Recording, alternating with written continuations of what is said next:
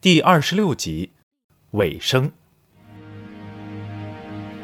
在郝校长的倡议下，瓜棚镇里又建立了一所新的学校。这是一所完全面向影子开放的学校，不仅所有的学员都是影子，并且校长、老师和看门的大爷都是影子。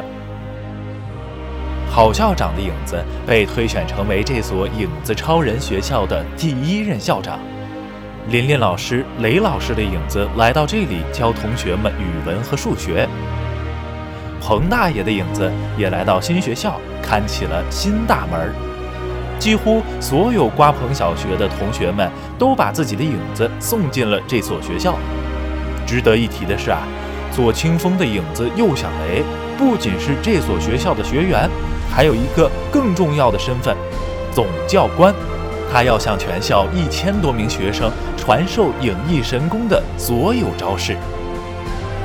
如果郝校长和老师们的影子也想学这门功夫，都得乖乖地走进右响雷教官的课堂。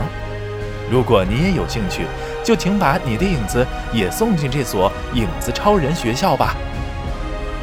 小朋友们，我们的影子超人故事就要结束了，最后的结果当然是正义战胜了邪恶，而一向不被人们关注的影子也受到了人们的重视。怎么样？你们喜欢这个故事吗？你们最喜欢故事中的哪一个人物呢？你们知道阿坏为什么会变坏吗？如果阿坏是你的同学，你有什么话想对阿坏说吗？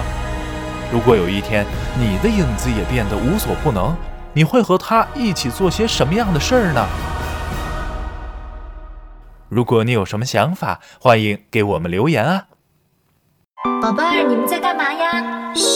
我们不在。